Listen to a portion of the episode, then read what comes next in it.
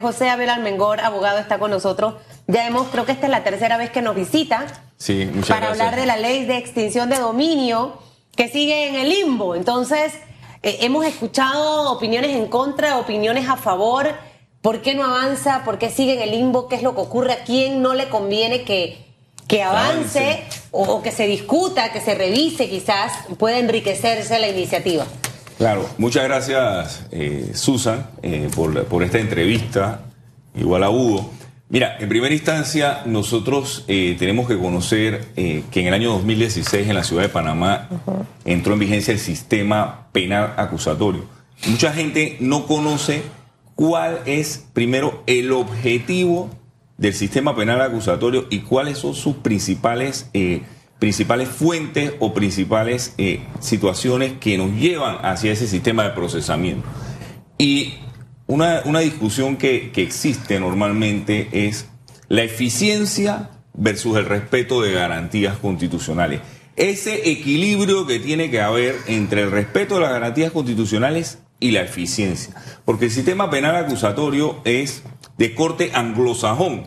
¿Esto qué quiere decir? Que los Estados Unidos son la fuente que nos lleva hacia la hacia lo que es la toda la estructura del sistema penal acusatorio. Es un aporte de los sistemas de los sistemas anglosajones y por ende lo que buscan estos sistemas son la eficiencia que vaya de la mano de lo que es el respeto de las garantías constitucionales. Ningún sistema eh, de corte anglosajón y menos acusatorio puede ser en nuestro medio o en ningún medio viable si no existen salidas alternas de solución de los conflictos. Es decir, que se pueda de alguna manera llegar a, situaciones como son la colaboración judicial, lo, lo que son los temas de conciliación. Es decir, salidas alternas. Si usted va a todo, a un juicio oral, definitivamente el sistema colapsa, que puede ser lo que está pasando en Panamá, que observamos que el sistema se está sobresaturando. ¿Por qué? Porque lo que se tiene, lo tiene que primar es las salidas alternas a la solución del conflicto. En esos escenarios, situaciones como la ley de extinción de dominio nos pone sobre la mesa lo que sería el respeto de las garantías constitucionales versus la eficiencia de un sistema de administración de justicia y básicamente la posibilidad de que el Estado tenga herramientas que le permitan perseguir el crimen de manera eficiente y respetando las garantías constitucionales. Mire, eh, en marzo de este año se dio un importante simposio con motivo de, en la Asamblea de Diputados de este específicamente eh, proyecto de ley 625 del 2021, que no es un proyecto de ley nuevo, porque ya desde el 2013 había eh, un proyecto que había pre- se había presentado y que había también caído en lo que era eh, este letargo o en la incapacidad de poder avanzarlo a través de los diferentes escenarios del Estado. Yo creo que ahí la pregunta clave es como la hizo Susan de ¿por qué seguimos? Usted lo pone todavía más atrás, 2013. Sí. ¿Por qué seguimos discutiendo este tema y todavía no tenemos una ley en esta materia? Eh, mire, en definitiva, eh, el proyecto de ley, como lo hemos conversado aquí, tiene aspectos muy interesantes, muy importantes, pero hay aspectos que hay que mejorarlos. Y hay que mejorarlos rápidamente, porque si no, el proyecto va a caer en un letargo que va a ser imposible pasarlo. Yo voy a mencionar. Di- Disculpe, que ella está en un letargo. Yo quiero saber es por qué, desde 2013 hasta el sol de hoy, ya estamos en el 2022, nueve años y todavía seguimos discutiendo este tema. porque existe en la, en la visión, en la percepción de las personas que están llamadas a, a- a traer esto hasta el final, la percepción de que es para perseguir a opositores políticos a través de una especie de confiscación de sus bienes. Esta percepción se ha acrecentado porque el proyecto de ley no tiene un catálogo específico de conducta, y esto yo lo he venido refiriendo. Como las normas de blanqueo de capitales tienen un catálogo específico de conducta, es decir, qué dineros, qué bienes de procedencia, de qué delitos específicos son aquellos que pueden ser perseguidos por las autoridades o por los jueces de extinción de dominio. Si nosotros en este proyecto insistimos en dejar eso tan abierto, en hablar de delito grave y en no hacer un catálogo específico de conducta, ya sea narcotráfico, corrupción, eh, blanqueo de capitales, terrorismo, nosotros vamos a tener un problema que va de la mano con el principio de la estricta legalidad. Todas las normas penales tienen que ir de la mano del principio de estricta legalidad, es decir, que las personas previamente conozcan de manera específica cuáles son los fondos o dineros que son susceptibles de poder ser perseguidos a través de esta ley de, extinción de dominio. Yo, escuchándolo, de hecho, hay gente que me ha dicho, Susan, esa ley no es buena, porque imagínate que alguien mañana tiene un tema contigo, porque en algún momento tú dijiste algo en el programa, hiciste un comentario, agarro y te quito tu cosa de raspado. Yo digo, pero no, ya Abel Almengol me explicó que si yo he estado involucrada en algún tema de narcotráfico, lavado de dinero. O sea, esto no es así y que, que agarré eh, a la locura y le quito el negocio. Entonces, eso para, para que la gente tenga como claridad que no es tan así como en este momento se está vendiendo. Pero las percepciones en este país toman mucha fuerza. Correctamente. Y, y la gente cree lo que lee y, y cree lo que escucha y cree lo que ve. Pareciera, y lo digo yo, usted me lo corroborará, si dentro de los partidos políticos que en este momento están representados en la Asamblea Nacional de Diputados, es donde está el primer freno para poder que se empiece la discusión en la Asamblea. ¿Y quiénes son diputados?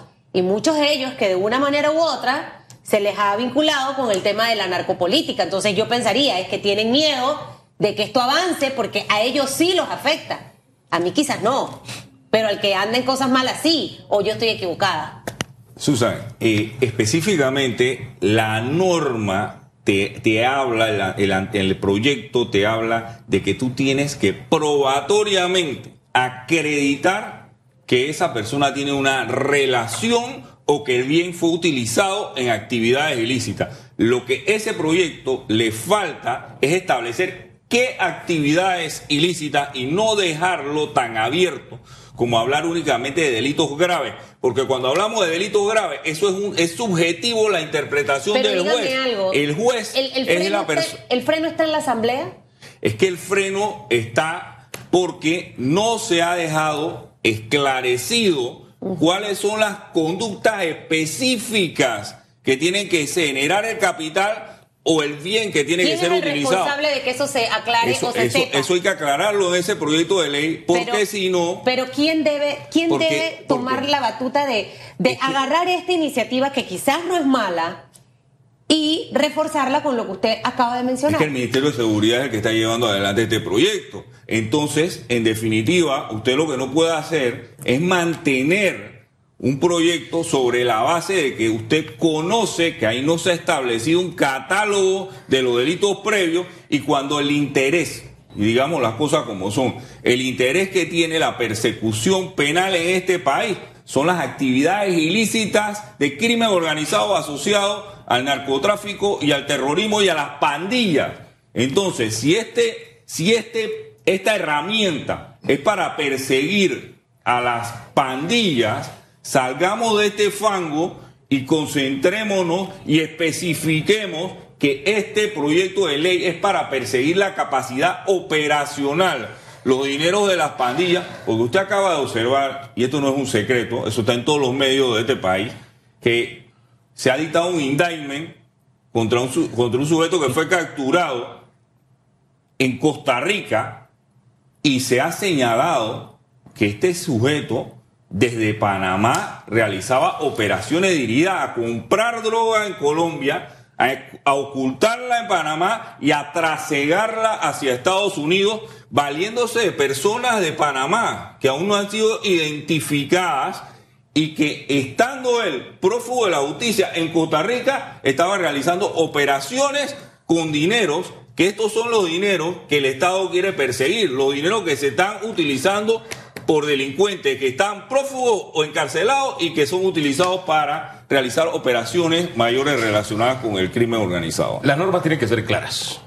Mi madre cuando salía a trabajar nos dejaba a cada uno una tarea. O sea, cuando ella llegaba y no se había barrido, el castigo era contra el que no había barrido. Correcto. Porque tenía claramente que eso era portarse mal. Acá lo que falta es esa lista de qué es portarse mal para que te llegue el castigo. Pero mire, seguimos dando vuelta en torno a quién tiene que hacerlo. Sí, la iniciativa es del ministerio, pero también en la propia asamblea, después de 13 años, pueden hacer ese catálogo. Ellos tienen la iniciativa de legislar. ¿Qué es lo que lo tranca que ni el ministerio ni los diputados deciden hacer ese catálogo de qué es portarse mal? Mira, mira, Hugo, yo, yo, yo me tengo que regresar al año 2000. Esta discusión la tuvimos hace 22 años.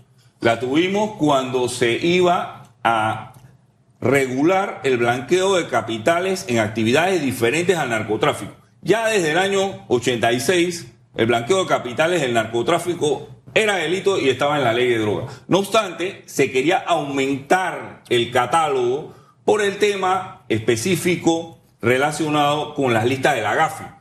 Las listas de la GAFI exigían que no solo el narcotráfico fuera el que generara un capital ilícito, sino otra serie de delitos. El artículo 254 del Código Penal ya ocupa más de una página en el Código Penal de los delitos que generan dinero que son susceptibles de ser ocultados o lavados o introducidos en los torrentes económicos reglados.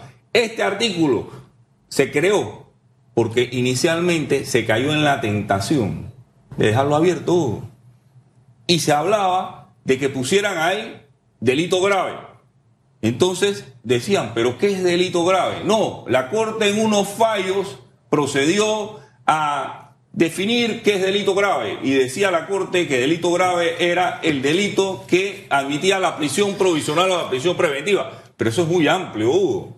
Eso es muy amplio decir que, bueno, ahora delito grave es el delito que dice el juez de extinción de dominio. O sea, el juez de extinción de dominio es el que va a definir qué es delito grave y partiendo de ahí, como el juez de extinción de dominio es el que va a definir qué es delito grave, entonces hay que dejarle la buena voluntad, la Eso buena no, fe no- al juez de extinción de dominio para que el juez de extinción Pero- de dominio defina qué es delito grave. pero tenemos algo más grave, Susan, y cumpla la redundancia. Eso ya nos pasó. Claro. ¿Tú sabes a qué? Con los llamados acuerdos de Pena. ¿Por qué? Porque en los acuerdos de pena le dejamos en manos del juez de garantía que definiera cuándo podía darse un acuerdo de pena y aquí todos los violadores Es que acceden a Al- acuerdos de pena y asesinos, terminan y asesinos y también. terminan Ahora, señor Almengor. y mire, terminan con una con una Esto es sencillo. Si tenemos no sé cuántos años de estar en este tema y que definitivamente está en un letargo, es- es- es- esta, esta iniciativa de la ley de extinción de dominio, eh, si yo estuviera en el Ministerio de Seguridad y soy el que estoy moviendo esto, yo ahí empiezo a, a corregir y enriquecer lo que todavía está deficiente. Entonces, pareciera que al final el interés no es tan interés real. Es como una fachada, como que todos los gobiernos quieren hacer el, el fake de que, ah, sí, nosotros presentamos, pero eso no avanzó. No, pero no avanzó porque también es la forma en la que lo empujo. Y, y, si, y si sale de esta forma, definitivamente que no va a ser acuerpado por los diputados. Y creo que vamos a seguir más años así si al final no logramos corregir lo que hay que corregir. Mire, Susan, eh, nosotros, nosotros hemos estado participando en la comisión, en la subcomisión, viendo, viendo estos temas y se dio un interesante, un, un interesante intercambio de, de opiniones en, en el mes de marzo, como te mencioné. Y lo que a mí me pareció que hizo falta ahí es que se requiere que los operadores sean los que participen. Nosotros como abogados nos hemos tirado muchas cosas a la espalda, pero nuestra, nosotros no somos operadores ahora mismo, ni el Ministerio Público ni del órgano judicial. A nosotros nos llamó poderosamente la atención que en ese simposio no habían fiscales de crimen organizado, fiscales de droga, fiscales superiores, jueces de la República, magistrados de la República, metiéndose en el proyecto, dando charla, cátedras. Eso ellos son los que van a utilizar esta herramienta o este instrumento, si es que les interesa utilizarla o no les interesa utilizarla. Ahí nosotros solamente vimos a la fiscal de cuenta que se ha tirado la licenciada me decía este proyecto en la espalda y déjame decírtelo como es, y al Ministerio de Seguridad y a una serie de fiscales de Colombia y de Salvador que vinieron a hablar de este tema aquí. Pero ¿dónde estaban los fiscales panameños? ¿Dónde estaban los jueces panameños? Que son los que han aplicado la normativa de Blanco Capitales día a día y que tienen y que pueden dar sus aportes para que salga un mejor producto y que esto no quede en manos. ¿Los han invitado a ellos? Eso, es importante saberlo, yo eso no, no, no, te lo puedo decir. Debería ser el Ministerio de Seguridad. Pero el Ministerio de Seguridad tiene que reunir a toda esta gente. Claro. Y tratar de traer un mejor producto. Yo he escuchado al procurador Claravallo hablar en algunas oportunidades del tema, pero no había ningún fiscal que habló de eso en el momento de que se dio este, este que era un simposio que estaba dirigido a obtener aportes que van a la, a la comisión que va a llevar adelante este proyecto. Si esta ley se llega a aprobar, se llega a discutir, se llega a prohijar, ¿usted cree que nosotros podemos hablar de que en algún momento vamos a sacar eh, eh, la narcopolítica que se ha insertado ya en nuestra sociedad? Mira, aquí se ha hablado de todo, como tú has dicho, aquí se ha hablado de, percepciones. ¿Qué percepciones se ha tratado de marcar? Que esta ley vulnera las garantías constitucionales, que se le puede perseguir el patrimonio a las personas sin haber una prueba de que están vinculados a actividades ilícitas, que esto es eh, una confiscación que está prohibida constitucionalmente, es decir, que se pierde la totalidad del patrimonio sin darle la oportunidad a la persona ni siquiera de que presente un abogado y justifique su bien. Aquí se han dado muchas percepciones que han quedado en el ideario colectivo, no obstante, nosotros estamos ante una realidad. Viene la política, viene el financiamiento de las campañas, hay mucho dinero caliente en las calles y la persecución de este dinero caliente hmm. va a ser o va a definir en el futuro próximo si los órganos del Estado van a estar eh, de alguna manera penetrados o más penetrados por actividades de crimen organizado, porque ya hemos visto penetración en el Ministerio Público, en el órgano judicial la policía. y en la Policía Nacional. Nosotros hemos observado, y esto, y esto me gustaría tocarlo, Hugo y Susan, porque es un tema súper peligroso. Una de las herramientas más eh, efectivas que tiene el Ministerio Público para la persecución de crimen es la intervención telefónica con fines judiciales, no la intervención telefónica para para escuchar, eh, eh, para escuchar las grabaciones de las situaciones íntimas o personales de los enemigos políticos. Las intervenciones telefónicas con fines judiciales, viene desde la constitución de 1946, viene ese tema. La intervención telefónica con fines judiciales. Pero la intervención telefónica con fines judiciales ha pasado por un tortuoso camino en nuestro país. Desde el momento que lo autorizaba la autoridad competente que era el fiscal, hasta que pasó que la autoridad, lo autorizaba la autoridad judicial, pero no se definía qué autoridad judicial, y hasta que llegamos al escenario de hoy, que lo autoriza el juez de garantía. Entonces nosotros nos sentíamos confiados cuando decía, bueno, el juez de garantía va a ser el que va a autorizar las intervenciones telefónicas y las peticiones las hace el fiscal, el Ministerio Público. Y usted observará que la mayoría de los casos grandes que recientemente se han llevado adelante ha sido a través de intervenciones telefónicas. Es el mecanismo de conocer. Es como si usted tiene una enfermedad Hugo. Usted se hace una prueba, una prueba de sangre, una radiografía para conocer la organización criminal por dentro. Pero ¿qué ha sucedido, Hugo? Esas investigaciones también nos han arrojado algo. Saber que las personas encargadas en oficina judicial de tramitar la solicitud de intervenciones telefónicas son personas que están infiltradas por el crimen organizado. Y eso se observó en una de las últimas investigaciones en donde la encargada de oficina judicial estaba vinculada al crimen organizado. Y no solo eso, coordinaba audiencias y les decía a las personas que se entregaran, que ella iba a coordinar que le quedara a determinado juez para que ese juez le diera medida cautelar. Y en ese caso en particular, el 90% tiene medidas cautelares diferentes a la detención preventiva a pesar de ser crimen organizado. Por eso es que al sistema y, y a todo este engranaje que hay en la justicia, don José Alberto Álvarez le llama sistema penal absolutorio, porque sí es garantista, pero parece que las garantías están del lado del delincuente, no de las víctimas, de los delincuentes organizados, no del Estado organizado, porque el Estado está desorganizado y también está penetrado por estas mafias. Ahora, tratando de entender bien el diagnóstico que usted tiene, aquí no es un tema solamente de que está entrampado esta en la- esto en la Asamblea, sino que el propio proponente puede corregir la cojera que tiene el- la propuesta. Claro. Si ellos lo hacen, ya podemos por lo menos dar un paso adelante y decir, hey, yo presenté lo correcto, allá no hicieron lo que debían hacer. Aquí el asunto es compartido o realmente depende de alguien en particular o de un sector en particular. Hugo, lo que sucede es que nosotros caemos en la tentación de poner ahí que ya sea el fiscal de extinción de dominio defina qué es delito grave o decir que cualquier delito grave permite generar un dinero. Sí. Es- caemos en esa tentación porque hemos caído varias veces. ¿Y tú sabes por qué caímos en esa tentación? Porque por los años 2000, en Panamá, como, como rige el tema de la, la, territorialidad en el pago de impuestos, entonces en Panamá no era delito previo la evasión fiscal y la elusión fiscal. Entonces habían peticiones internacionales de auxilio, de investigaciones con temas de impuestos. Eso no se podía llevar adelante porque en Panamá eso no era delito.